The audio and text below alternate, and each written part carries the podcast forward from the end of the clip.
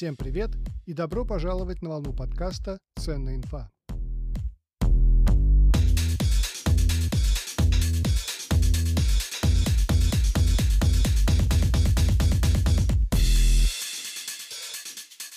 Продолжаем разговор о переписи населения. В первых двух выпусках мы поговорили об истории переписи. Временной промежуток, который мы обсудили, составил ни много ни мало почти 600 лет. Если вам нужно писать курсовую по истории статистики или готовиться к семинару, лучше инфы не найдете, чем в подкасте «Ценная инфа». В третьем выпуске обсудили влияние переписи на экономику России. Я напомню очень важный факт. Всем известная программа «Материнский капитал» появилась после изучения итогов переписи 2002 года. Вот почему так важны ваши ответы, ваше участие в переписи. Сегодня четвертый выпуск, и в нем мы подробнее поговорим о том, как перепись будет проходить. Обсудим все варианты. Забегая вперед, скажу, что впервые в истории России перепись пройдет в цифровом виде. Это означает, что ответить на вопросы из переписного листа можно удаленно. И сегодня очень интересный гость – Галина Шевердова, заместитель начальника управления статистики населения и здравоохранения Росстата. Галина Евгеньевна не кабинетный чиновник. Она активно летает по всей России и забирается в самые отдаленные места нашей страны, куда только ступала нога человека потому что статистика должна знать все.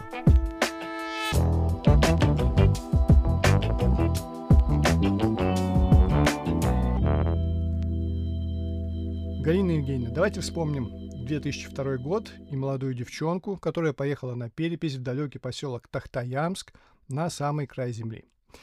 Что вы помните о той поездке? Ведь это была ваша первая живая перепись. Да, это, собственно, была моя первая поездка на живую перепись. Край земли фактически, куда нас привезли из Магадана на вертолете, оставили там на неделю, и мы переписывали весь поселок, э, населенный пункт с названием Тахтаямск. Нас встречали с большим пирогом с брусникой. Все было впервые э, и, конечно, это дало очень много с точки зрения понимания дальнейшей вообще процедуры, как будет проходить большая перепись. Ну вот текущую большую перепись из-за коронавируса перенесли на апрель 2021 года. И я не перестаю удивляться тому, насколько же большая у нас страна и по территории, и по возможностям. Где-то перепись мы до сих пор проводим с помощью вертолета, а вот в европейской части России перепись можно будет пройти с помощью смартфона. Так ли это? Да, это действительно большая инновация, это действительно, надеюсь, будет востребовано такими, как вы, и многими э, вообще людьми в нашей стране. Это удобно, это можно не выходя из дома, не дожидаясь у себя переписчика, что, в общем-то, всегда было проблемой для нас. Не все готовы были пустить переписчика к себе домой. Сейчас можно никого не пуская, тем не менее принять участие в этом мероприятии. И в конце концов это просто интересно. Ты э, практически это уникальная возможность, когда ты имеешь э, шанс э, рассказать государству о себе сам все, что ты считаешь, ну не, не совсем уж все, но в пределах тех вопросов, э, которые э, есть в переписном листе, ты имеешь возможность рассказать все так, как ты это э, сам для себя определяешь. То есть некая анонимность сохраняется, никто не проверяет никаких документов, ты рассказываешь то, что считаешь нужным. Абсолютно, да, это основной принцип переписи, самоопределение населения и э, не требование подтверждения документального никаких ответов на вопрос переписных листов. И действительно анонимность сохраняется, потому что вы э, под личным аккаунтом входите в кабинет на портале госуслуг, но не на... Э, не на переписной лист. В переписных листах вы заполняете это э, все из своего личного кабинета, и там вы видите свое ФИО, но как только заполнение переписного листа завершено, и вы нажимаете кнопку «Отправить переписные листы в Росстат», а, вот все, что было в вашем личном кабинете, включая ваше ФИО, и там, если введены какие-то регистрационные ваши данные, оно так и остается в этом же ЕСЕ в, на портале госуслуг, а в Росстат уходят только кодовые значения ответов на сами вопросы переписных листов. Ни ФИО, ни адрес, ничего это э, не Э, попадает в Росстат. В начале декабря мне позвонил мой отец и рассказал, что на два месяца пропадет, потому что в их деревню не будут ходить автобусы, чтобы я не волновался. Вот для таких, как мой отец, и для тех мест России, куда еще не добралась цифра. Как для них будет проходить перепись? Конечно, мы одной только цифрой ограничиться не можем, ровно по тем резонам, которые вы сейчас привели. И именно поэтому мы сохранили и традиционный способ сбора сведений о населении переписчиками – причем переписчики э, везде будут ходить с планшетами, тоже с электронным переписным, лист, переписным листом, с той же цифрой, с тем же самым переписным листом, который на РПГУ заполняют респонденты сами. Э, переписчики могут прийти к ним с э, электронным переписным листом и те же вопросы заполнить традиционным способом переписи опросом со слов респондента.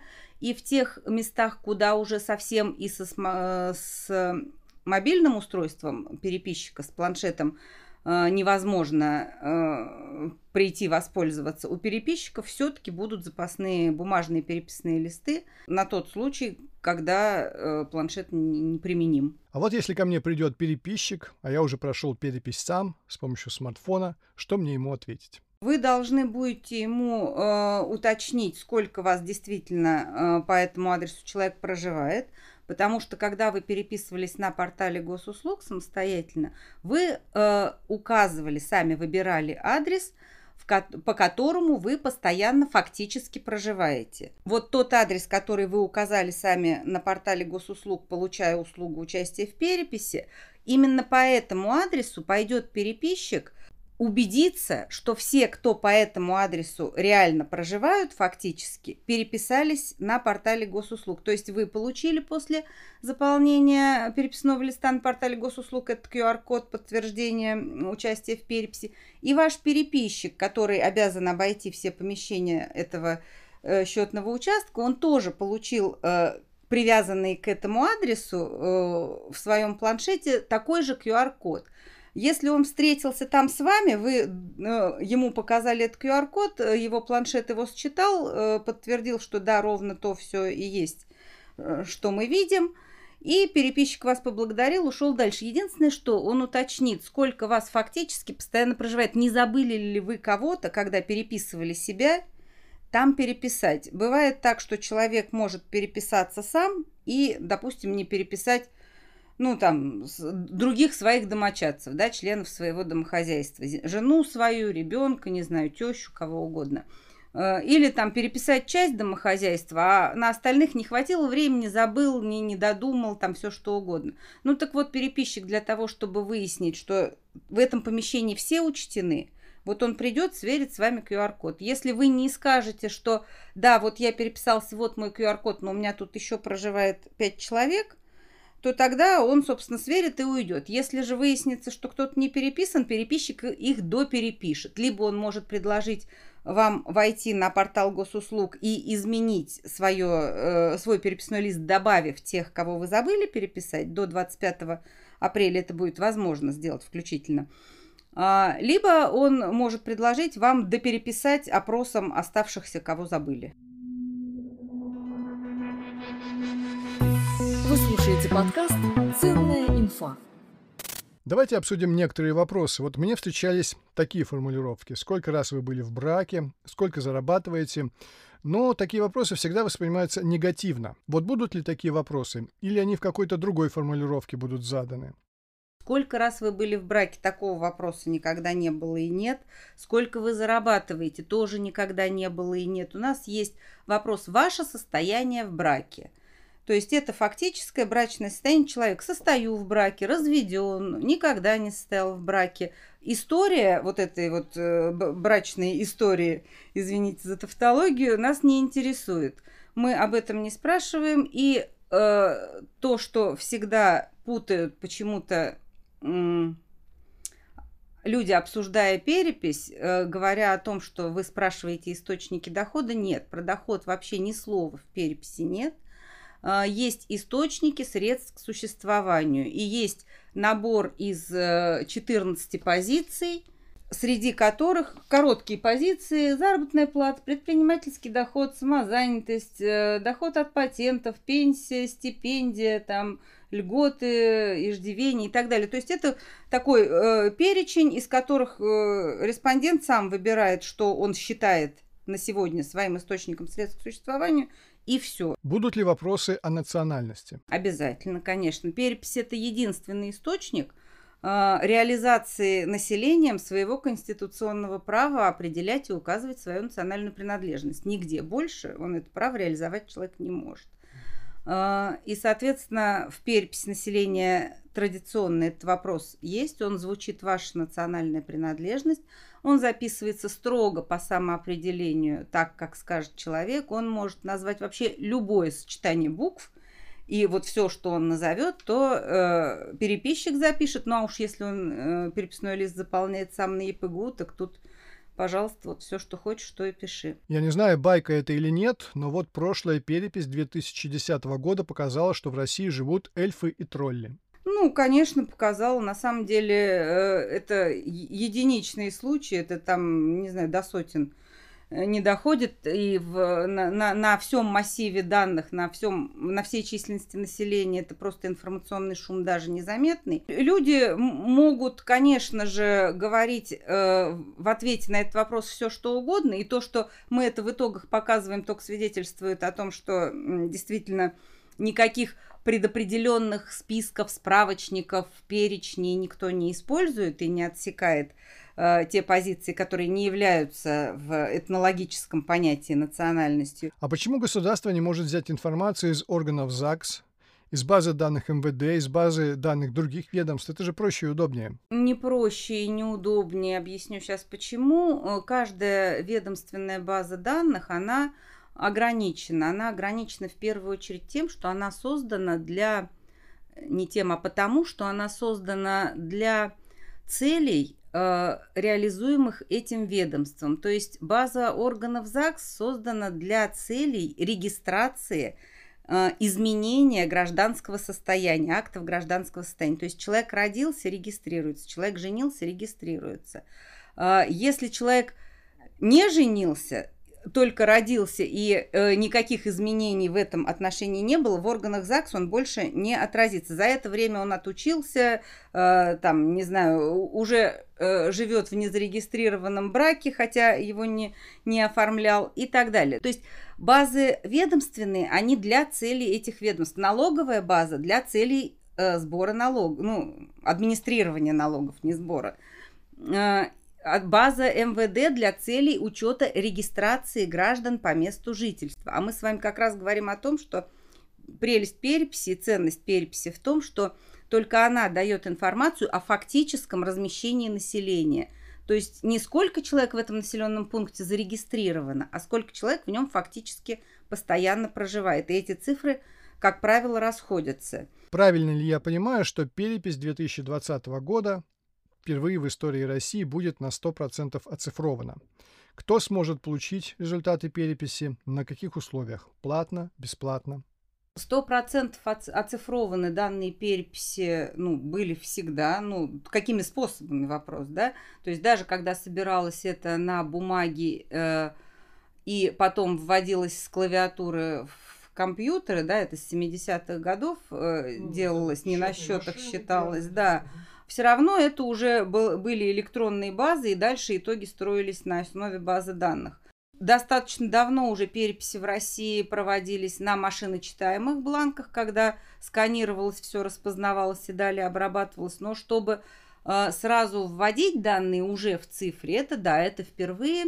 И более того, вот то, что мы используем планшеты у каждого переписчика, каждый переписчик ходит по, кварт... по жилищем э, населения с планшетом, э, в котором есть модуль GPS. И это нам позволяет э, привязать собираемые данные к географическим координатам э, их сбора, да, географическим координатам проживания респондентов. Прелесть этого в том, что э, данные по населенным пунктам, особенно если населенный пункт большой, они, да, они всегда использовались всеми органами управления и э, на уровне федеральном, и на уровне муниципальном. Они использовались и ведомствами, и учеными. Но вот бизнес, э, такие пользователи, которые, так сказать, работают, ну, вот в квартале предприниматель хочет построить магазин. Ему надо не по, не, не, не, к нему в магазин не из всего города поедут покупатели. Ему надо знать, вот кто к нему будет ходить в этот магазин, какой ему ассортимент надо. Ему надо детских памперсов туда покупать, или ему надо гречки закупить, или ему надо, не знаю, там, картины, например, да, продавать. Вот э, это характеристики, социально-демографические, экономические характеристики населения, проживающего вот на небольших территориях, они всегда были востребованы, но мы никогда их не могли дать, вот именно потому, что не могли э, приви, распределить данные о населении ниже населенного пункта. Сейчас они у нас будут вот привязаны к координатам, что здорово. Вы слушаете подкаст «Ценная инфа». Небольшое рекламное объявление. Как вы уже знаете, впервые в истории России перепись будет полностью цифровой. Это означает, что ее можно пройти самостоятельно, например, со смартфона. Смартфон может быть любым, но лучше, если он будет Realme. Почему лично я выбираю Realme? Я люблю, когда техника доставляет удовольствие своей безупречной работой. В мире Apple это iPhone, а в мире Android это Realme. Если бы был такой рейтинг, как удобство ежедневного использования, то смартфоны Realme заняли бы все первые места. Я пользуюсь Realme уже три года. Через мои руки прошли шесть моделей Realme от флагманов до бюджетников, и всегда я получал высокое качество и надежную работу. Приглашаю и вас в ряды фанатов Realme. Я точно знаю, что вы будете довольны своим новым смартфоном.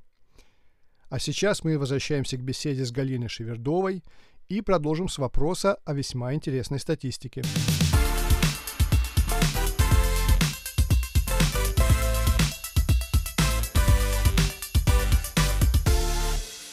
Приведу несколько цифр. По данным опроса, проведенного в прошлом году, 74% граждан России одобряют проведение переписи, а 52% пройдут ее самостоятельно, в цифровом виде, например, через сайт госуслуги. Как вам такие цифры? Прекрасные перспективы. Я думаю, что это, конечно, очень оптимистическая оценка. Но на самом деле, может быть, ковид, э, ненавистный наш в 2020 году, испортивший нам весь год, и, э, собственно, послуживший причиной перенос переписи на полгода, мы бы сейчас уже подводили бы ее итоги прекрасно, ковид, наверное, внес свои коррективы, потому что э, думаю, что в этих условиях, в условиях ограничения контактов, самоизоляции и вообще более активного использования вот за этот год дистанционных всяких э, цифровых технологий, э, наверное, вот эта услуга может быть более востребована. Ну, во-первых, населению может быть скучно. Не дай бог, конечно, мы в апреле будем продолжать сидеть по домам, но э, если так, то из дома, не, не контактируя ни с кем из переписчиков, переписаться будет гораздо проще. Как вы лично для себя оцениваете важность переписи? Я когда начинала работать в статистике в переписи населения, вот мне запомнилась фраза с тех пор, что перепись это фотография страны, да, но сейчас это цифровой портрет, это действительно вот моментальный снимок, то, какая страна есть вот в этот определенный момент. Сейчас это будет 1 апреля. Э, фотография вот на, первом, на 1 апреля 2021 года. Да, в мае уже страна будет немножко другая, но э, э, перепись даст вот эту точку отсчета, на основании которой все 10 лет последующие будет оцениваться численность населения в связи с изменениями, там, рождениями, смертями, прибытиями, убытиями, будут перепись будет предоставлять э, базу для формирования выборыч, выборок для обследований в тех или иных направлениях. То есть можно расширять знания о населении, но надо иметь основу. Вот этой основой как раз является перепись.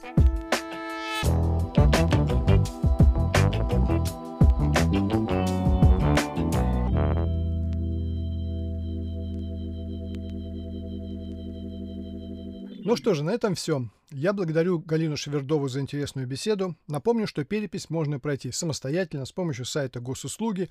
Это можно сделать прямо на ходу со смартфона. Очень удобно и экономит время. Также важно отметить, что данные обезличены. Для прохождения переписи не нужен паспорт, вообще никакие документы не нужны. Все ответы добровольные, что напишите, то и попадет на сервера Росстата. Ну а дальше правительство России на основе данных переписи принимает различные решения, в том числе и по строительству больниц, школ, стадионов, дорог и так далее. Вот так все взаимосвязано в нашей жизни. И ваши лайки, которые вы, надеюсь, поставите автору подкаста, тоже имеют значение. Они для меня как топливо для моего внутреннего мотора. Я благодарю телеграм-канал «Первый подкастовый» за информационную поддержку. Ссылка на канал в описании к выпуску. Это была «Ценная инфа», ведущий подкаст Андрей Байкалов. Всего вам доброго, берегите себя и до встречи на просторах интернета.